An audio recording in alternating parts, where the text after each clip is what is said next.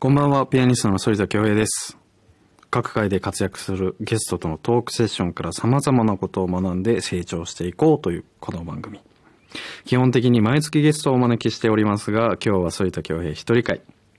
僕がグローイング、成長をするために、今取り組んでいるある楽器についてお話しします。反田恭平グローイングソノリティ、最後までお付き合いください。Growing sonority. ピアニストの反田恭平です。えー、バイオリンと私、反田恭平についての関係をちょこっとだけお話しできたらなと。あの、いや、反田恭平はピアノでしょうっていう、そういうふうにイメージを持たれる方が多いかと思うんですけども、実はですね、あの、私、反田は、あの、ピアノを始める前に、2歳の頃にバイオリンを習っていたことがあるんですね。で、習っていたというレベルでは正直ないんですけども、あの、数ヶ月、えーちっちゃいバイオリンを片手に、えー通っていました。でこのバイオリンを習い始めて、自分的には、えーすごい興味もあったし、で、仲のいい幼馴染のお姉ちゃんがバイオリンをやっていたのを記憶しています。で、あのー結局はなぜ辞めてしまったかというと本当に僕もすごく鮮明に覚えているのが先生に面と向かってこの子はあなたは才能がないのでやめた方がいいと言われたことをとても強く覚えております。であのちっちゃな棒物で習っていた頃えーまあ、そういった思い出があるがゆえに今あれから留学先で、まあ、以前バイオリンを買いましてまあ通は7キュッパっていうと大体7万7万8万円ぐらいのバイオリンって想像されるかと思うんですけど僕が買ったのは本体弓松屋に譜面台ケース込みで7980円だったっていう破格のドイツドイツで作られたストラディバリウスモデルっていう、えーそういうバイオリンでした。結局そのバイオリンを今は弾いてなくてですねっていうのもあのプロに見せたら指板が曲がっていると。壊れてると言われました。なので今新しいバイオリンを買おうか。とても迷っています。まあ多分きっと買います。えーでもなぜそのバイオリンをそこまでしてやりたいかっていうことなんですけども、まあ、まず第一にピアノを弾いている人間としてバイオリンを弾いている方っていうのがとてもかっこよく見えるんですよね。まあ、弦楽器は特に弾いている立ち姿バイオリンで言うとそのステージのど真ん中に立って正面を向いて、えー弾いてるわけですけどピアノはどうしてもねこう楽器が大きいのでこう固定されている位置なんですね。でバイオリンはでもこう多少足をね使ったりこう一歩二歩ぐらいは少し動かして弾けるのでなんかかっこいいな相棒みたいななんか手に持って、えーステージに来るとなんか相棒と一緒に出てるみたいなそんなイメージを持つので花があって、まあ、弾いてる姿も僕がたまにこう伴奏だったり室内楽やってバイオリニストのだったりチェロだったりチェリストの後ろ姿を見たりしますけど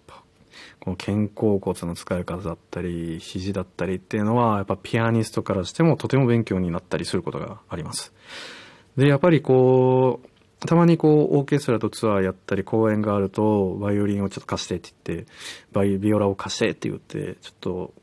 教えてもらったりレッスンをしてもらう時はあるんですけどもやっぱり弦楽器に触れることによってよりこう音楽をねこう室内楽だったり、えーコンチェルトっていうのも理解が深まるとも思っています。っていうのもやっぱりこうそもそもピアノとバイオリンの大きな差っていうのはピアノはこう音を出してしまうと衰退して必ずいずれかいつの日か音が消えてしまう現象が起きる。ただバイオリンに関してはこれが弓で右手を永遠にこうこうアップダウンをしていると弓を手首返していると永遠に半永久的に音が鳴ることができるのであのイメージをする時はやっぱり弦楽器に例えたりする時も多いですね。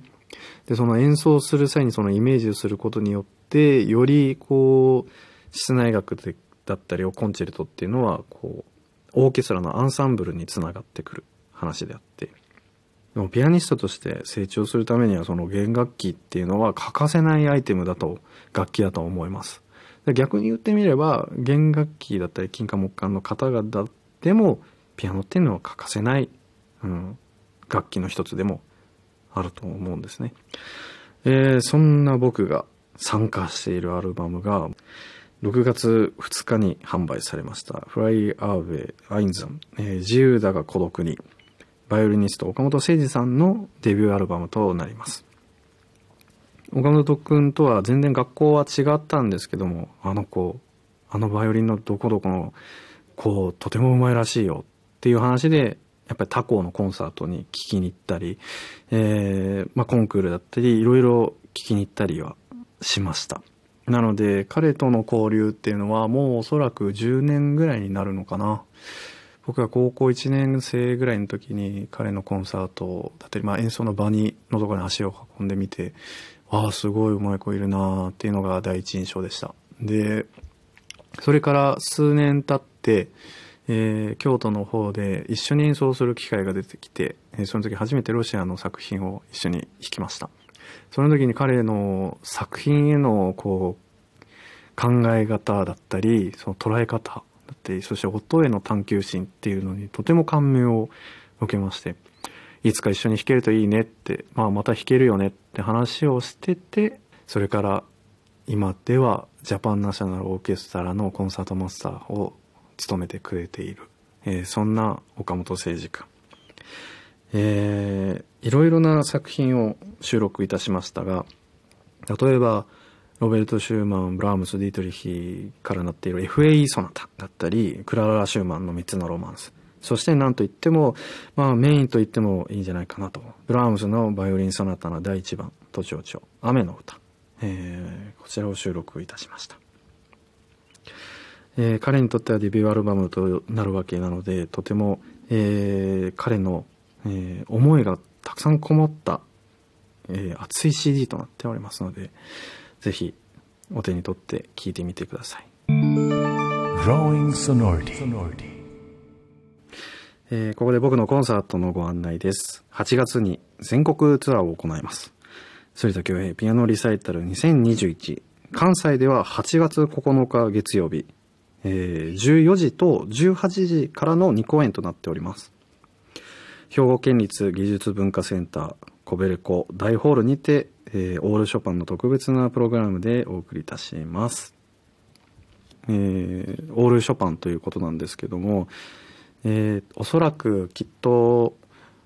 僕のこの4年間になるんですかねポーランド留学の集大成と言っても過言じゃないかなと思ってます。